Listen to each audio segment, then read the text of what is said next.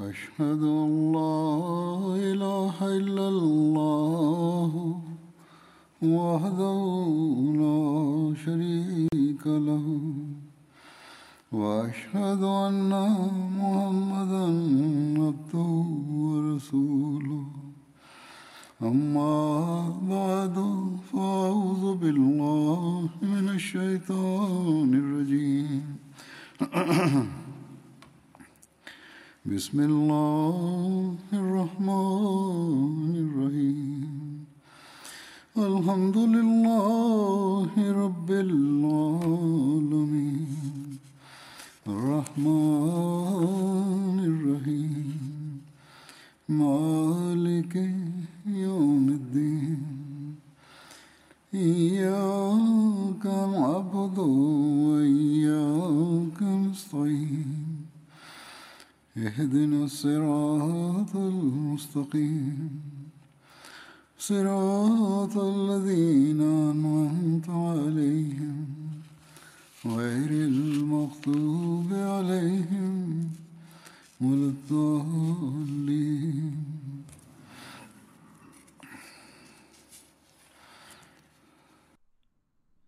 J'évoquais les difficultés rencontrées par le calife Abu Bakr après son élection comme calife. La première difficulté que j'avais mentionnée était la peine causée par le décès du saint prophète Mohammed à lui. Les musulmans étaient certes fort tristes, mais ce fut Abu Bakr qui en souffrait le plus, étant donné qu'il était un ami d'enfance du saint prophète Mohammed à lui. De plus, sa loyauté est exemplaire, et personne d'autre n'avait saisi comme lui la profondeur de l'allégeance au saint prophète Mohammed à lui.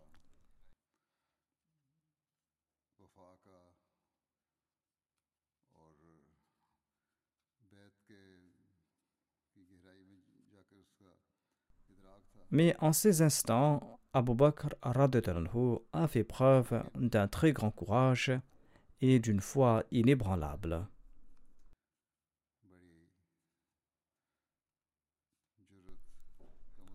On dit que la première étape critique et terrifiante était le choc de la mort du saint prophète Mohammed lui. Ce choc était tel que tous les compagnons étaient fous de chagrin. Ils avaient tous perdu leur sens en raison de cette mort soudaine. Personne n'aurait pu imaginer cette séparation de la personne du saint prophète Mohammed lui.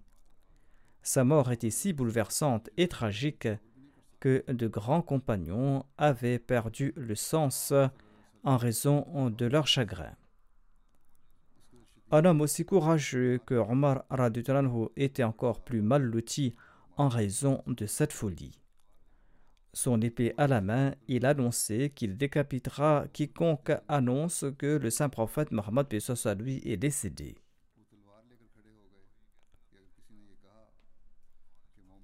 En entendant cela, les musulmans étaient dans un tel dilemme quant à savoir si le saint prophète Mohammed lui était vraiment mort ou pas.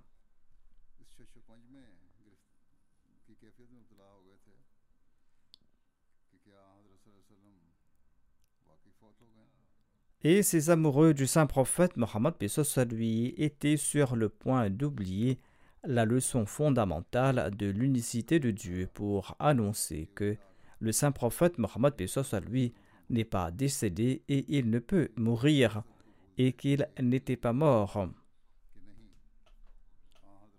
Sur ce, Abu Bakr as-Siddiq s'est rendu à la mosquée du saint prophète Mohammed lui et là-bas il s'est adressé à l'assistance en disant.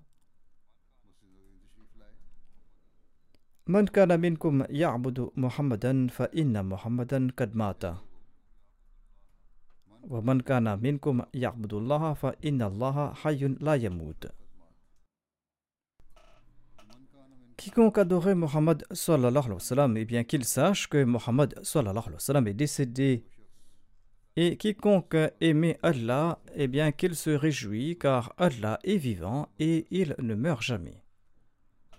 Ainsi, malgré l'amour immense que nourrissait Abu Bakr à l'égard du saint prophète Mohammed à lui, amour qui était inégalé, il a enseigné une leçon de l'unicité de Dieu. Ensuite, il a déclaré وما محمد إلا رسول قد خلت من قبله الرسل أفإن مات أو قتل انقلبتم على أعقابكم Mohammed n'est qu'un messager d'Allah. En vérité, tous les messagers avant lui ont trépassé, sont morts. Pourquoi donc ne devait-il pas mourir S'il mourait ou s'il était tué, est-ce que vous allez retourner sur vos pas et allez-vous abandonner l'islam C'est ainsi qu'Abu Bakr, avec beaucoup de courage et de sagesse, a renforcé la volonté des compagnons qui étaient dans un grand chagrin et il a pensé leurs blessures. D'autre part, il a rétabli l'édifice chancelant de l'unicité divine. Le Messie premier d'Islam déclare à ce propos Abu Bakr a dissipé devant une grande assemblée tous les malentendus qui avaient persisté chez certains compagnons au sujet de la continuité de la vie du saint prophète Mohammed lui. Et pour ce faire, il a cité un verset. De même, il a déraciné l'idée erronée qui avait perduré dans le cœur de certains parce qu'ils n'ont pas médité profondément sur les hadiths du saint prophète Mohammed lui évoquant la vie de Jésus-Christ.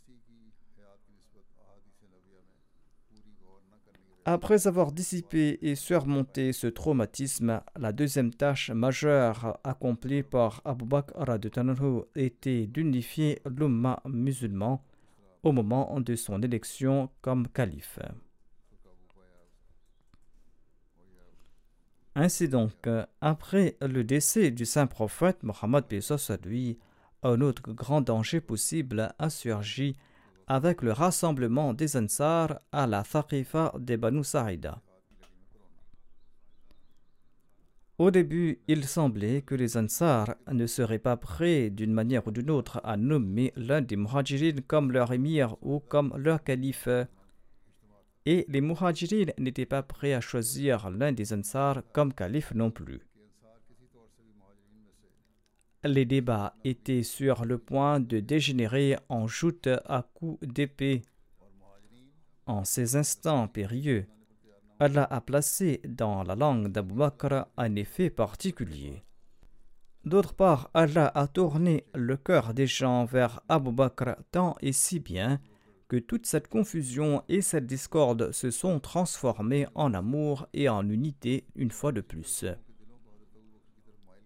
Le Messie promet explique en effet que les enfants d'Israël ont écouté les paroles de Josué, le fils de Noun, après le décès de leur prophète, le prophète Moïse, et il n'y a pas eu de différence entre eux, et tous ont fait preuve d'obéissance. Il en fut de même dans le cas d'Abu Bakr Tous, avec des larmes aux yeux en raison du départ du saint prophète Mohammed, lui, ont accepté de guetter de cœur le califat d'Abu Bakr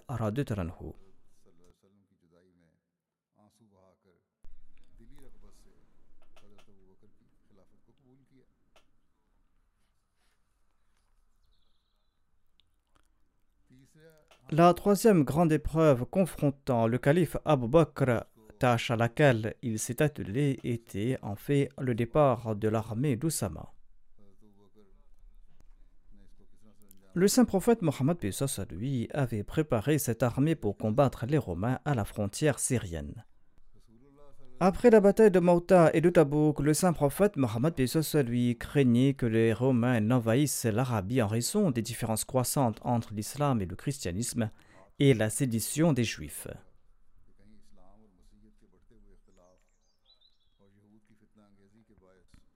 Au cours de la bataille de Mauta, Zayd, Jafar, Abdullah bin Rawaha, trois grands émirs musulmans sont tombés en martyrs l'un après l'autre. Mauta est une ville située dans une région fertile à l'est de la Jordanie.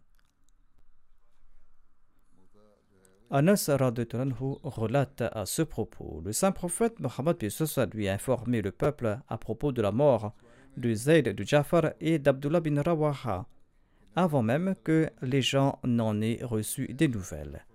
Il a déclaré Zayd a pris le drapeau et il est tombé en martyr. Ensuite, Jafar a pris le drapeau et lui aussi est tombé en martyr. Le fils de Rawaha a pris le drapeau et lui aussi est tombé en martyr. Le saint prophète, paix lui, avait des larmes aux yeux lorsqu'il donnait ces nouvelles. Ensuite, il a déclaré En fin de compte, l'une des épées d'Allah, c'est-à-dire Khalid bin Walid, a pris le drapeau, tant et si bien qu'Allah lui a accordé la victoire sur ses adversaires. Par la suite, le saint prophète Mohammed lui est parti pour Tabouk en personne avec les musulmans. Mais l'ennemi n'a pas osé sortir sur le champ de bataille pour combattre les musulmans. L'ennemi a préféré se mettre à l'abri à l'intérieur des terres syriennes. Suite à ces expéditions, les intentions des Romains à l'égard des musulmans sont devenues très dangereuses et ils se sont préparés à avancer sur la frontière de l'Arabie. C'est pour cette raison que le saint prophète Mohammed Pesos lui avait ordonné à Oussama de partir pour la Syrie par précaution. Un des objectifs était aussi de venger les martyrs de la bataille de Mota. Les préparatifs de l'armée d'Oussama ont pris fin samedi, soit deux jours avant le décès du saint prophète Mohammed Pesos lui. Les préparatifs avaient débuté avant qu'il ne tombe malade. À la fin du mois de Safar, le saint prophète Mohammed lui a demandé aux musulmans de se préparer à combattre les Romains. Il a fait venir Oussama et il lui a dit Rends-toi là où ton père est tombé en martyr et foule ce lieu avec tes chevaux. Je t'ai choisi comme commandant de cette armée. Selon un autre récit, le saint prophète, soit lui, avait déclaré Piétine sous les sabots de tes chevaux les lieux dits Balqa et Daroun c'est-à-dire qu'il faudra combattre férocement ceux qui veulent livrer bataille. Balka est une région de la Syrie située entre Damas et la vallée d'Al-Qura. Daroum est un lieu situé en Palestine sur la route menant en Égypte. Ce sont là les détails concernant ces lieux.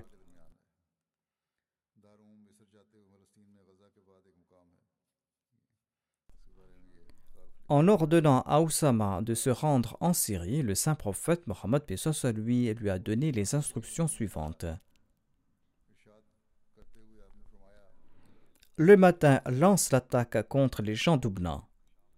Oubna se trouve tout près de Balka en Syrie. Il lui a dit Voyage rapidement et atteins l'ennemi avant qu'il ne soit au courant de ta venue. Si Allah t'accorde du succès, reviens rapidement prends des guides et envoie devant toi des informateurs et des espions. Le saint prophète Mohammed Pesos lui avait attaché de ses mains un drapeau pour Oussama. Et il lui a dit Accomplis le djihad avec le nom d'Allah, accomplis le djihad dans sa voie et mène le combat contre celui qui rejette Allah. Oussama est parti avec le drapeau il a confié ce drapeau attaché par le saint prophète Mohammed à lui à Boureda bin Husayb. Et l'armée s'est réunie à Djurf, Djurf qui est situé à environ 5 km de Médine. En tout cas, tous les Muhajirin et les Ansar avaient été invités à prendre part à cette bataille. Parmi eux se trouvaient Abu Bakr Omar, Abu Ubaida bin al-Jarrah, Sa'd bin Abi Waqas, Saïd bin Zayd, Qatada bin Nu'man et Salma bin Aslam, qu'Allah soit content d'eux. Certains ont objecté contre le fait qu'un jeune soit placé à la tête des premiers grands compagnons parmi les émigrés. Le saint prophète Mohammed lui était fort en colère d'entendre ces commentaires. Il avait attaché un mouchoir sur la tête et il portait son manteau. Il est monté sur la chaire de la mosquée et après avoir loué Dieu, il a déclaré J'ai entendu les critiques de certains des vôtres sur le commandement d'Oussama. Vous critiquez mon choix d'Oussama comme commandant, tout comme vous m'aviez critiqué pour avoir choisi son père dans le passé. Par Dieu, possédait les aptitudes pour commander, et après lui, son fils possède lui aussi les mêmes aptitudes. Il peut commander cette armée. Zayd était de ceux que j'aimais le plus. et certainement tous deux méritent le bien. Ainsi donc, je souhaite le bien pour Osama. Je souhaite le bien pour Osama car il est le meilleur d'entre vous. Le saint prophète Pessoa lui a prononcé ces paroles le samedi du 10 du mois Arabiul Awal, c'est-à-dire deux jours avant son décès. Les musulmans qui devaient partir avec Oussama ont souhaité adieu au saint prophète Mohammed lui pour se joindre à l'armée à Jurfa. La maladie du saint prophète Mohammed soit lui s'est aggravée, mais il a insisté que l'armée d'Oussama parte. Le dimanche, les souffrances du saint prophète Mohammed soit lui se sont aggravées. Quand Oussama est retourné dans les rangs de l'armée, l'envoyé d'Allah, soit lui, s'est évanoui. Ce jour-là, on lui a offert des médicaments. Oussama a baissé la tête pour embrasser le saint prophète Mohammed, lui. Celui-ci n'a pas pu parler, mais il a indiqué vers le ciel avec ses mains et il les a placés sur la tête d'Oussama. Oussama déclare que j'ai compris que le saint prophète Mohammed, soit lui, a prié pour moi. Oussama est retourné vers le saint prophète Mohammed à lui le lundi, quand le saint prophète à lui a repris connaissance. Il a dit à Oussama de partir avec les bénédictions d'Allah.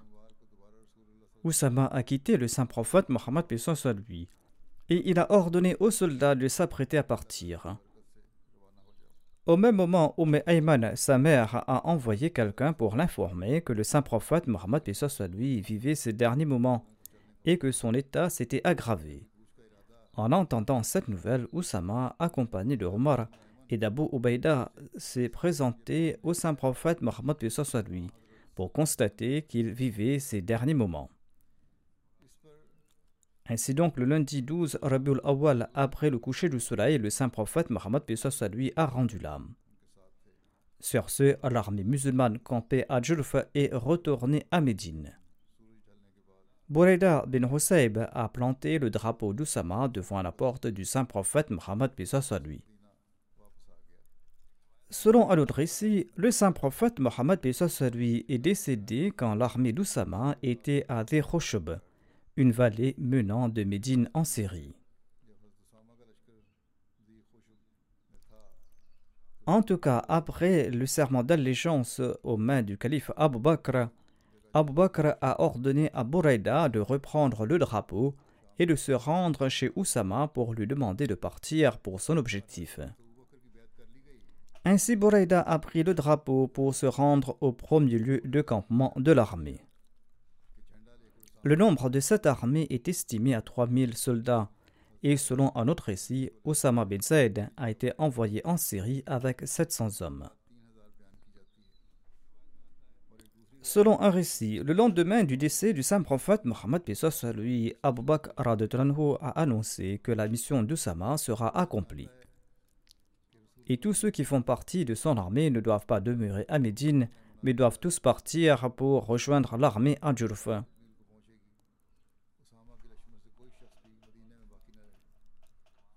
Après le décès du saint prophète Mohammed Pesos lui, dans toute l'Arabie, presque toutes les tribus importantes ou pas se sont rebellées, et ces tribus ont été coupables d'hypocrisie. Les juifs et les chrétiens levaient leur tête.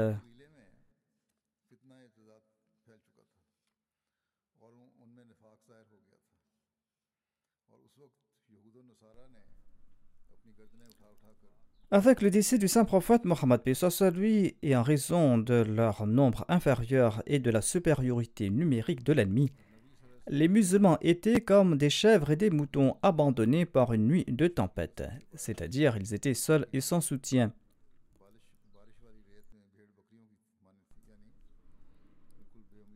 Sur ce, certains ont dit à Abu Bakr que ces gens ne considèrent que l'armée d'Oussama est l'unique armée des musulmans.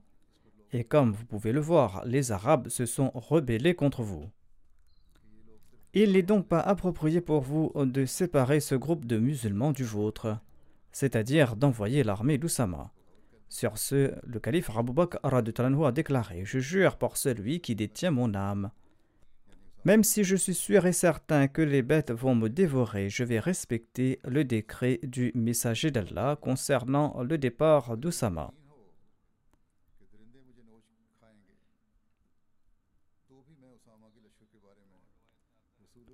Selon un autre récit, Abu Bakr a déclaré Je jure par celui en dehors duquel il n'y a pas de divinité. Même si les épouses du saint prophète Mohammed lui sont traînées par les pieds par des chiens, je ne rappellerai pas cette armée et je n'ouvrirai pas non plus le drapeau que le saint prophète Mohammed lui a noué de ses mains. Hazrat Muslim Maud déclare à ce propos Lorsque le saint prophète Mohammed lui est décédé, eh bien toute l'Arabie s'est apostasiée. Des hommes aussi courageux à l'instar de Omar et de Ali ont pris peur face à cette sédition. Le saint prophète Mohammed Pesos lui avait préparé une armée pour attaquer la région romaine quelque temps avant son décès. Et il avait nommé Oussama comme son commandant. L'armée n'était pas encore partie lorsque le saint prophète Pesos lui a rendu l'âme. Et lorsque les Arabes ont apostasié après son décès, les compagnons ont pensé que si l'armée d'Oussama partait envahir le territoire romain face à une telle révolte, eh bien il n'y aura que des vieux, les enfants et les femmes en arrière à Médine, et Médine sera sans protection. Ainsi donc, ils ont suggéré que certains grands compagnons se présentent au calife Abu Bakr et qu'ils lui demandent de ne pas laisser partir cette armée jusqu'à ce que la rébellion s'apaise.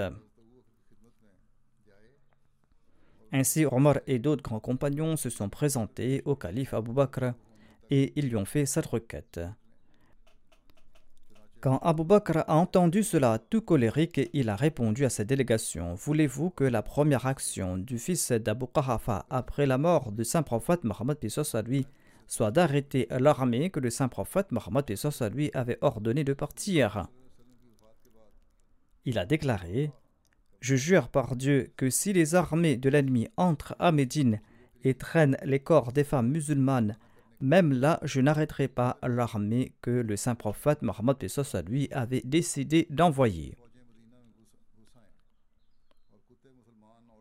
Ce courage est né en la personne d'Abu Bakr parce que Dieu a déclaré Muhammadun Rasulullah, Walladina Ma'hu Ashidahu al-Kuffar à l'instar d'un simple fil connecté à l'électricité qui génère une grande puissance, il en était de même des compagnons qui sont entrés en contact avec le saint prophète Mohammed à lui. Ils ont été durs envers les mécréants.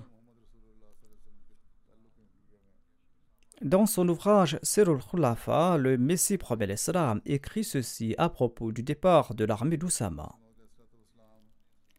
Il déclare que dans ses chroniques, Ibn Asir a écrit que lorsque l'envoyé d'Allah est décédé et que la nouvelle de sa mort a atteint la Mecque et son gouverneur nommé Attab bin Asid, eh bien ce gouverneur s'est caché et la Mecque tout entière a frémi. Ses habitants étaient sur le point d'apostasier. Il est dit que les Arabes ont apostasié, et dans chaque tribu il y avait des apostats chez les gens ordinaires et chez les élites. L'hypocrisie s'est manifestée au grand jour.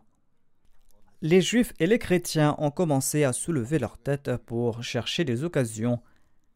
En raison de la mort de leur prophète, de leur nombre inférieur et de la multiplicité des ennemis, les musulmans étaient comme des moutons et des chèvres abandonnés par une nuit pluvieuse.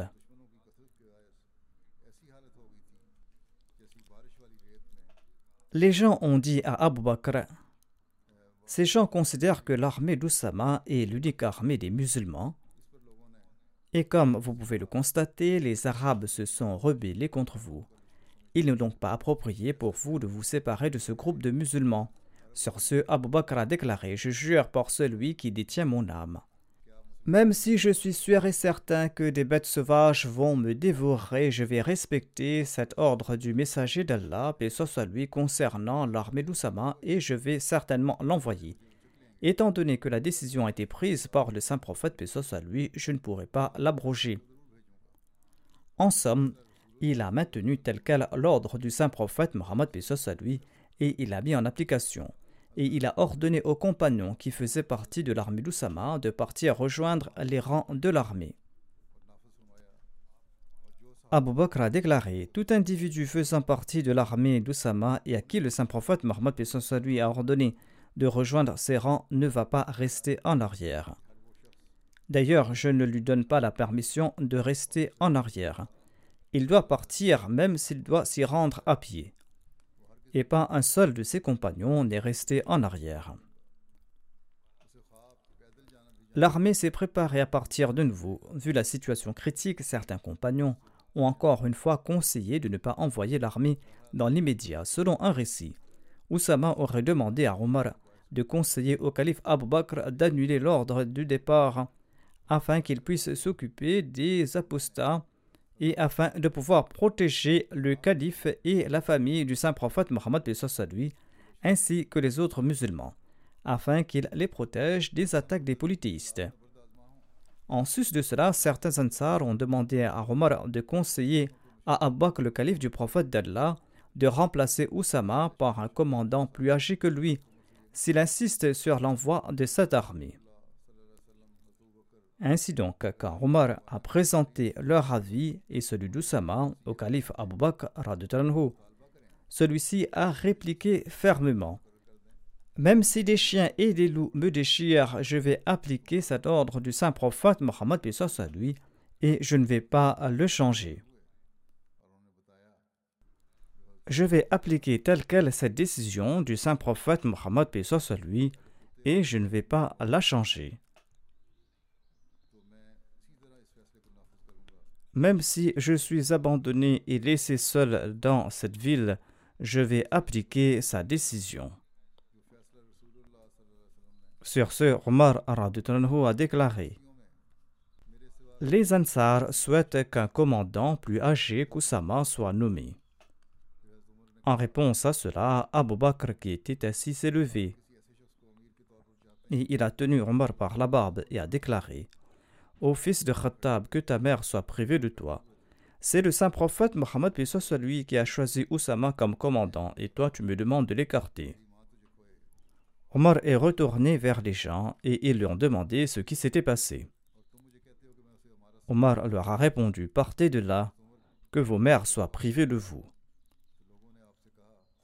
C'est-à-dire qu'il a exprimé son mécontentement à leur sujet et il a déclaré Aujourd'hui, à cause de vous tous, je n'ai reçu rien de bien de la part du calife du messager d'Allah.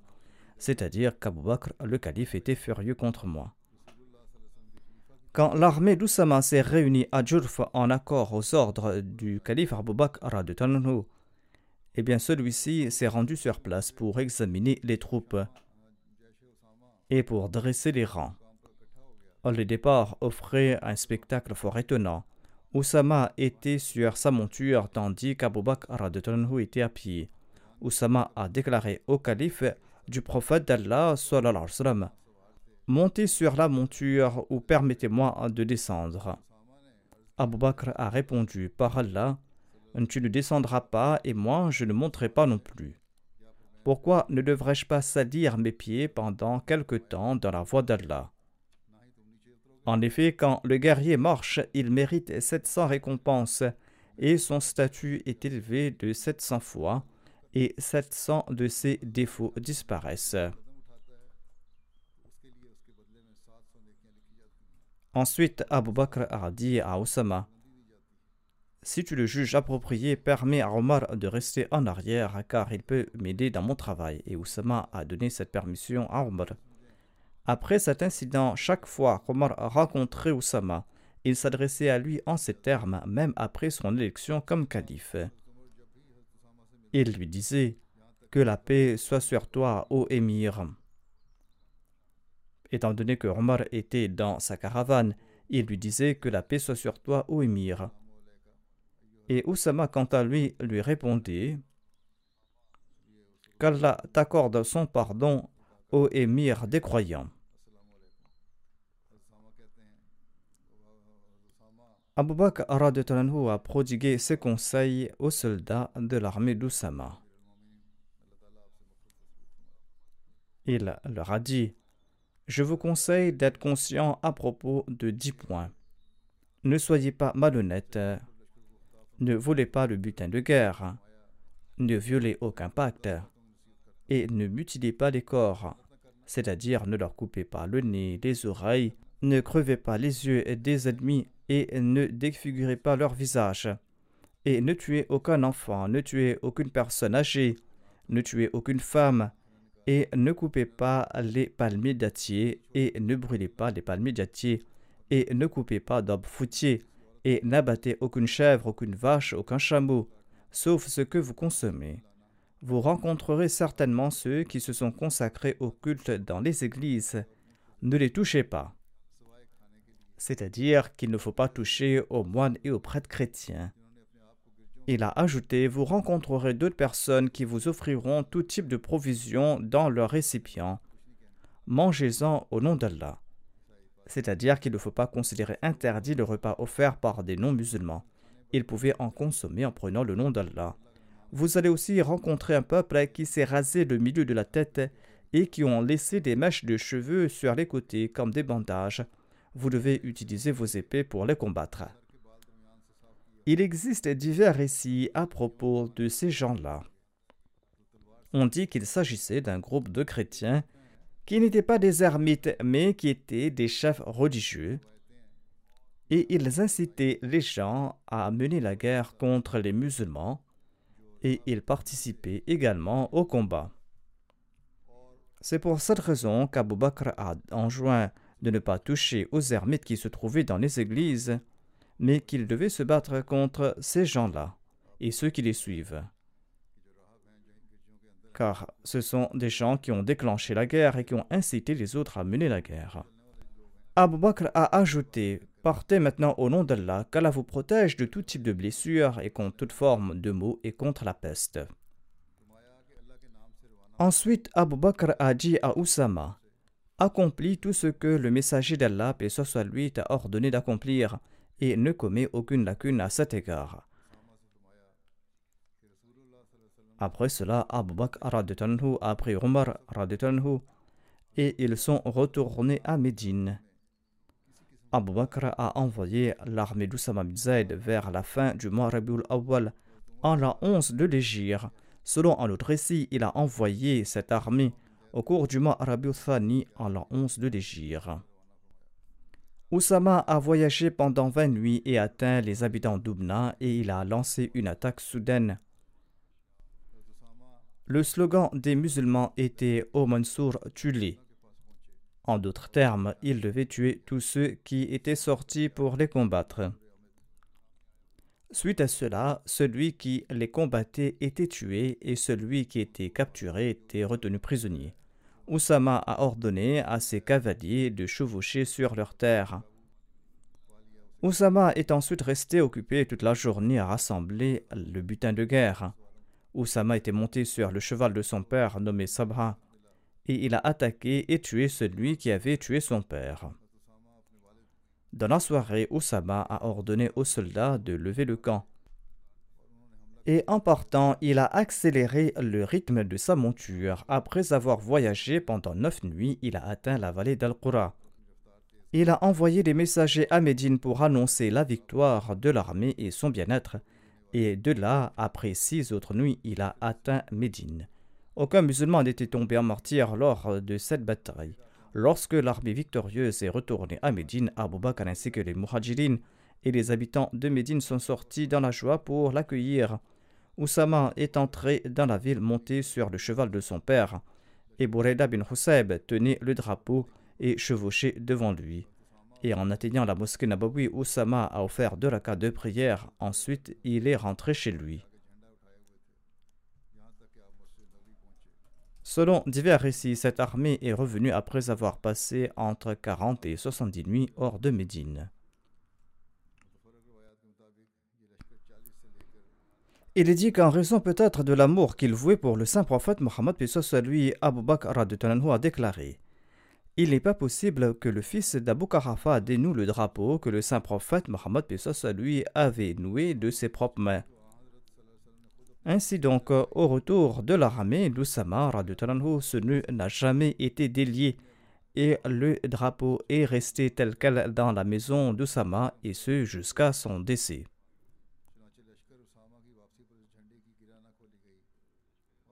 L'armée d'Oussama a eu un impact très important et durable. Premièrement, tous ceux qui croyaient fermement que l'armée d'Oussama ne devait pas partir en raison des circonstances ont compris à quel point la décision du calife était opportune et bénéfique. Et ils ont compris qu'Abu Bakr possédait une grande perspicacité, une grande sagesse et une grande prévoyance. Deuxièmement, en envoyant cette armée, Abu Bakr a établi la puissance des musulmans parmi les tribus d'Arabie. Ces tribus d'Arabie qui se disaient que si les musulmans n'avaient pas possédé une telle force, ils n'auraient jamais envoyé leur armée. Ainsi donc, ils ont été très impressionnés par cette armée. Troisièmement, les nations non arabes vivant aux frontières de l'Arabie et qui surveillaient de près les musulmans ont pris peur de ces derniers, en particulier les Romains. Ces Romains se disaient, d'une part, leur prophète est décédé et pourtant ils tentent d'attaquer notre pays. Sir Thomas Walker Arnold, un érudit et un orientaliste britannique bien connu, écrit ceci à propos de l'armée d'Oussama. Il déclare Après la mort de Mohammed, Abu Bakr a envoyé l'armée d'Oussama, armée que le prophète souhaitait envoyer en Syrie.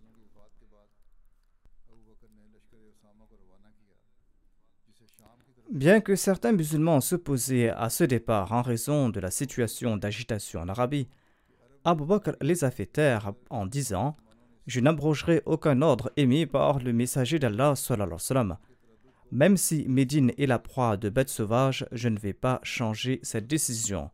Cette armée va certainement honorer le désir du saint prophète Mohammed à lui. C'était là la première des expéditions extraordinaires à travers lesquelles les musulmans ont conquis la Syrie et l'Afrique du Nord, et ils ont mis fin à l'ancien royaume persan, et ils ont également acquis les provinces les plus importantes qui appartenaient à l'Empire romain.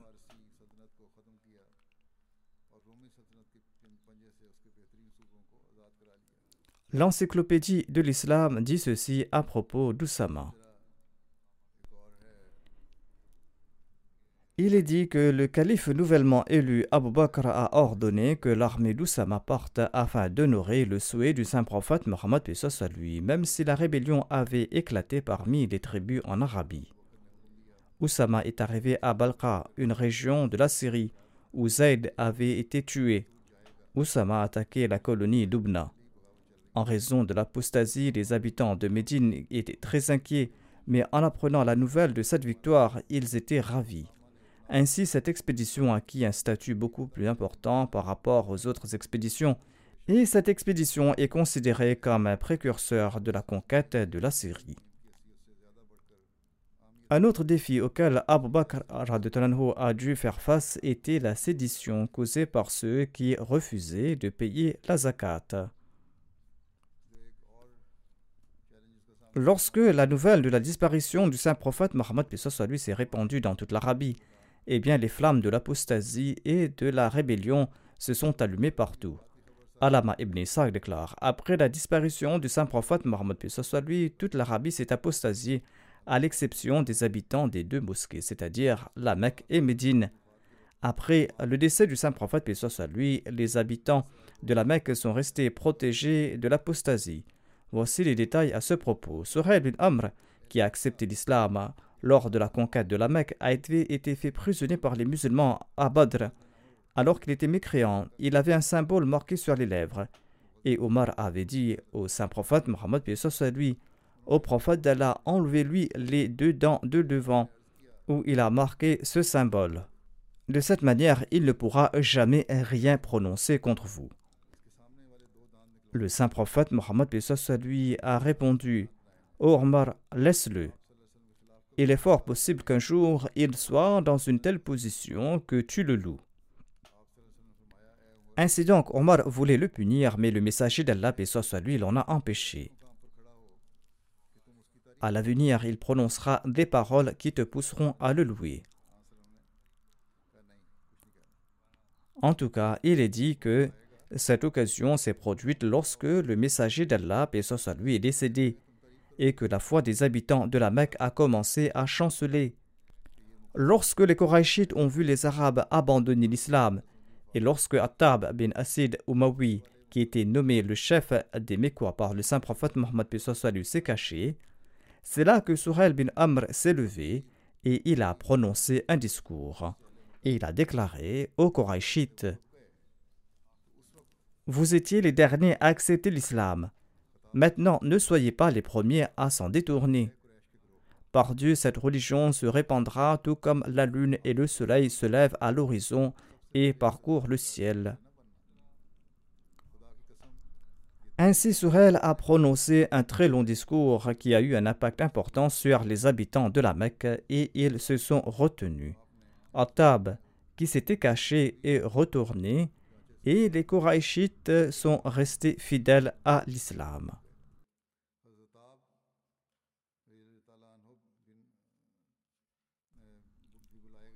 Il y avait plusieurs catégories de ces personnes qui avaient abandonné l'islam.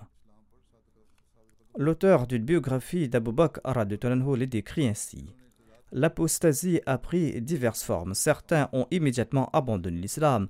Ils ont commencé à adorer des idoles. D'autres se sont prétendus prophètes, tandis que d'autres continuaient à adhérer à l'islam. Parmi eux, il y avait ceux qui accomplissaient la zakat, mais ils ont cessé de payer la zakat. Certains se sont réjouis de la disparition du saint prophète, paix soit lui, et sont retournés aux actions de l'époque de l'ignorance. Certains étaient sous le choc et dans le doute, et ils ont attendu pour voir qui va l'emporter à la fin. Ces différentes formes d'apostasie ont été expliquées par les spécialistes de l'histoire et de la jurisprudence. L'imam Khattabi déclare qu'il y avait deux types d'apostats. Le premier était ceux qui avaient abandonné la religion, ils avaient abandonné la nation musulmane et ils sont retournés à l'incrédulité. Il y avait deux sections parmi eux. Il y avait ceux qui avaient accepté Moussalema le menteur et Aswad al-Ansi. Ils ont accepté leur prétention à la prophétie et ils ont rejeté la prophétie du saint prophète, paix soit lui. Le deuxième groupe était ceux qui étaient devenus des apostats. Ils ont abandonné les pratiques de l'islam telles que la Salah et la Zakat et ils sont retournés à la religion de leurs ancêtres de temps de l'ignorance. Le deuxième type d'apostats était ceux qui avaient fait la différence entre la Salah et la Zakat. Ils n'ont pas cessé de prier, mais ils ont rejeté l'obligation de la Zakat et de l'offrir au calife. Parmi ceux qui ont rejeté la Zakat, il y avait ceux aussi qui souhaitaient offrir la Zakat, mais leurs chefs les en ont empêchés. Cette division des apostats présentée par Qazi Ayaz est la plus proche de cette réalité. Il mentionne trois groupes quant à lui. Le premier était ceux qui ont adopté le culte des idoles les deuxièmes étaient ceux qui ont suivi Moussalama Kazab et Aswad al-Nsi, tous deux qui prétendaient être des prophètes.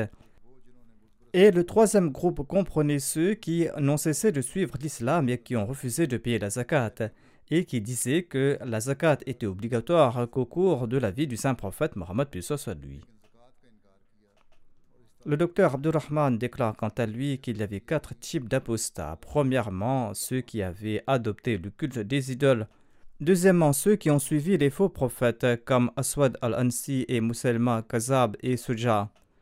Troisièmement, ceux qui ont rejeté l'obligation de payer la zakat. Et quatrièmement, ceux qui n'ont pas rejeté l'obligation de payer la zakat mais qui ont refusé de l'offrir à Abu Bakr. Parmi les tribus les plus importantes qui ont refusé de payer la zakat, il y avait les tribus Absa et Zubian, qui habitait dans les alentours de Médine et qui avait pour voisins les tribus Banu Kinana, les Radfan et Furasa. La tribu Hawazin était chancelante et elle a refusé elle aussi de payer la zakat. On trouve également mention d'une consultation d'Abu Bakr au sujet des personnes qui ne payaient pas la zakat. Il avait demandé conseil à d'illustres compagnons et il leur a demandé s'ils devaient combattre ceux qui avaient refusé de payer la zakat. Il s'agissait de ceux qui refusaient de payer la zakat, mais qui se disaient musulmans. La majorité des musulmans, y compris Omar bin Khattab, étaient d'avis qu'on ne devait pas mener la guerre contre ceux qui croient en Allah et en son messager, mais qu'on doit les inclure dans les efforts menés contre les apostats. Certains étaient d'avis contraire, mais ils étaient peu nombreux. Selon un récit, les compagnons avaient conseillé à Abu Bakr de ne pas importuner ces gens-là et de gagner leur cœur au point où leur cœur soit imprégné par la foi. Ensuite, il sera possible de leur demander de payer la zakat. Abu Bakr a refusé cette proposition. Il était d'avis de combattre ceux qui refusaient de payer la zakat et de les contraindre à payer la zakat. Il était ferme dans sa conviction et lors du débat, il a déclaré avec force Par Allah, je combattrai ceux qui refusent de payer la zakat et ceux qui refusent de me donner ne serait-ce qu'une corde qu'ils avaient l'habitude d'offrir au cours de la vie du saint prophète Mohammed lui. Ce récit est détaillé comme suit dans un récit d'Al-Bukhari. Abu Huraira rapporte que Omar avait déclaré Comment allez-vous combattre ceux à propos de qui le saint prophète Mohammed lui a déclaré Il m'a été ordonné de combattre ces gens jusqu'à ce qu'ils proclament qu'il n'y a pas d'autre Dieu à part Allah. Il préserve de ma personne la vie et les biens de celui qui le proclame, sauf pour un droit qui est dû et dont le calcul sera fait par Allah. Abu Bakr a déclaré Certainement, je vais tuer celui qui a fait une différence entre la sola et la zakat, car la zakat est un bien qui est dû. Par Dieu, s'ils refusent de me donner ne serait-ce qu'un agneau qu'ils avaient l'habitude d'offrir à l'époque du saint prophète Mohammed à lui, eh bien, je vais les combattre. Omar a déclaré Par Allah, il n'en fut pas ainsi Allah l'exalté a ouvert le cœur d'Abu Bakr. J'ai ainsi appris qu'il devait en être ainsi. Omar a dû accepter plus tard qu'Abu Bakr avait raison. Sayyid Zainul Abidin Waliullah Shah Sahib écrit dans l'exégèse du hadith Asama minni malahu illa bil Il déclare que la clause illa bihaq l'islam apporte plus de lumière sur la question. Si, après avoir déclaré qu'il n'y a pas d'autre Dieu à part Allah, un musulman ne respecte pas les droits islamiques, eh bien, il peut être tenu responsable. On ne peut pas être protégé de la punition simplement en professant la croyance. Il peut y avoir deux sens de Bihak l'Islam. La première concerne les droits dus dans les enseignements islamiques. Hak, qui est une infinitive, peut également être pris au sens pluriel. Le second sens est que l'islam juge nécessaire de prendre cette richesse et ses vies Hakul Amr Athbatahu wa Aujabahu signifie que cela est nécessaire. Ceci a été utilisé à la forme transitive. Le bien-être des membres de la société dépend du respect des droits. Celui qui ne paye pas l'impôt est considéré comme un rebelle et mérite d'être puni. De même, le refus de payer la zakat est également une rébellion. Au début, Omar n'était pas d'accord avec Abu Bakr, mais lorsqu'il a entendu l'argument basé sur les mots illa bihakihi, sauf pour un droit qui est dû, il a accepté son point de vue. Cet incident démontre que la simple déclaration qu'il n'a pas d'autre Dieu à part Allah ne se traduit pas automatiquement par l'accomplissement de bonnes œuvres. Le sujet de ce chapitre est basé sur le verset suivant Atu zakata fa sabilahum. Tout en répétant le sujet mentionné dans le verset ci-dessus, Allah le Tout-Puissant a déclaré dans le même chapitre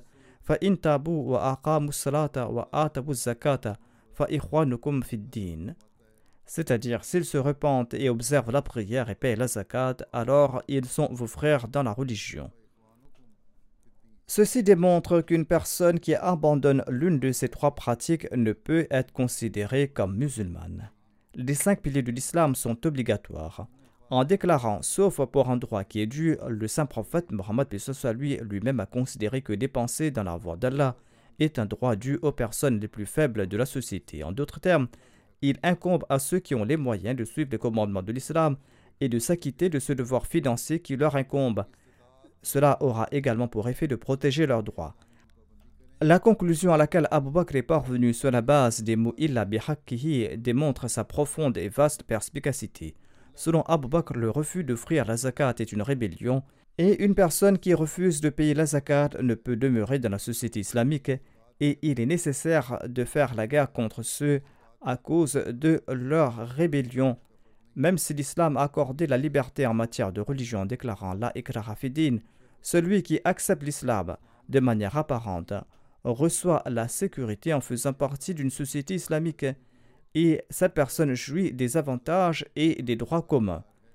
Cependant, si cette personne ne remplit pas ses devoirs et les obligations que l'islam a établies pour ceux qui font partie de la société islamique, eh bien, cette personne n'aura pas le droit de bénéficier de la protection communautaire et du droit à la sécurité. Il n'existe aucun gouvernement en ce monde qui tolère ceux qui enfreignent la loi et les rebelles. Le système islamique de la zakat et de l'aumône a trait à la société et non à un individu. Ses résultats et ses impacts sont également liés à la société et non à un individu. Dans un récit, à cette occasion, Omar Tonanhu a déclaré Au calife du messager d'Allah, gagnez les cœurs des gens et faites preuve de bienveillance à leur égard. Sur ce, Abu Bakr a répondu à Omar Tu étais très courageux à l'époque de l'ignorance, mais maintenant, à l'époque de l'islam, tu fais preuve de lâcheté.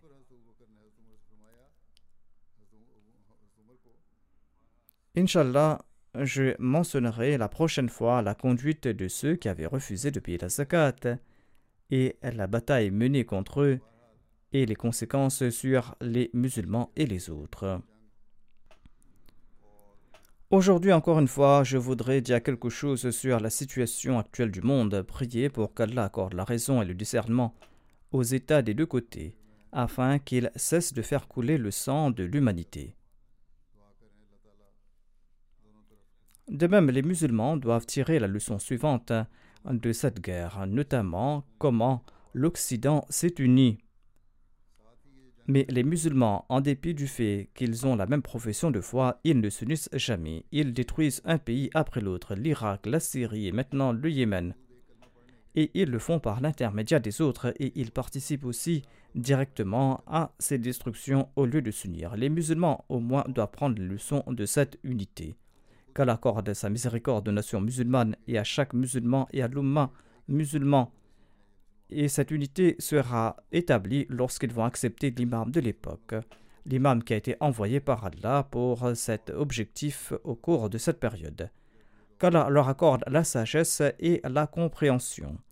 De plus qu'ils puissent se réformer et qu'ils prient aussi pour le monde et qu'ils utilisent leurs moyens et leurs ressources pour empêcher le monde d'entrer en guerre au lieu de s'y rejoindre.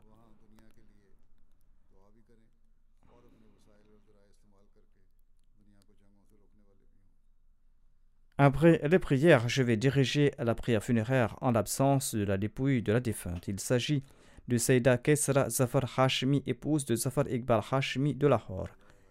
Elle est décédée récemment. Inna lillahi wa inna ilayhi. Elle était la petite fille de Sayyid Muhammad Ali Bukhari, un compagnon du Messie premier d'Islam, et elle était la fille de Sayyid Nazir Ahmad Bukhari. Après son mariage, elle a vécu dans différents endroits. Elle s'était mariée en 1961 et en 1980, elle a déménagé à Alama Iqbal Town à Lahore où elle a pu servir au sein de la Lajina Imaïla en tant que présidente. Et elle a également servi en tant que secrétaire. Et elle jeûnait, elle priait régulièrement, elle était très dévouée, gentille, hospitalière, patiente, reconnaissante. C'était une femme pieuse et sincère elle avait un grand amour et une grande obéissance à l'égard du califat. Elle participait dans tous les programmes financiers de la communauté et offrait ses contributions financières au début même de l'année.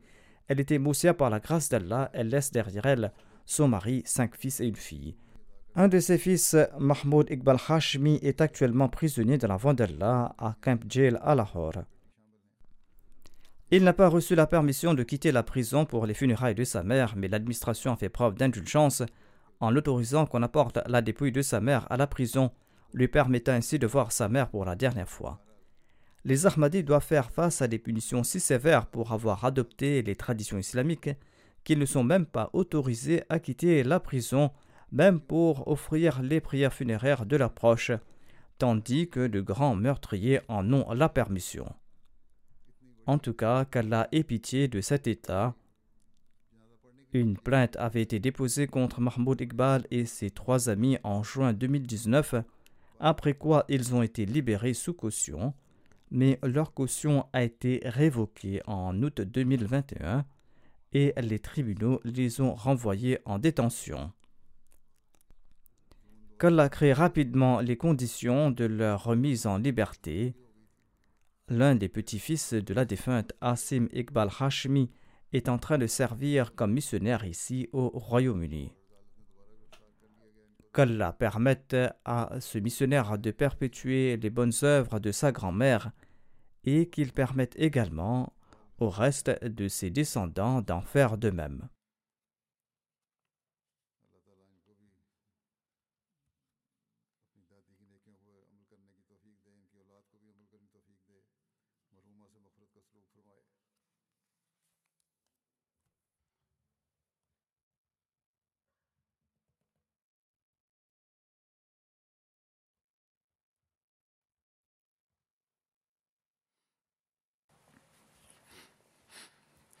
الحمد لله الحمد لله نحمده ونستعينه ونستغفره ونؤمن به ونتوكل عليه. ونعوذ بالله من شرور أنفسنا ومن سيئات أعمالنا. من يهده الله فلا مضل له ومن يضلل فلا هادي له. ونشهد أن لا إله إلا الله. ونشهد أن محمدا عبده ورسوله.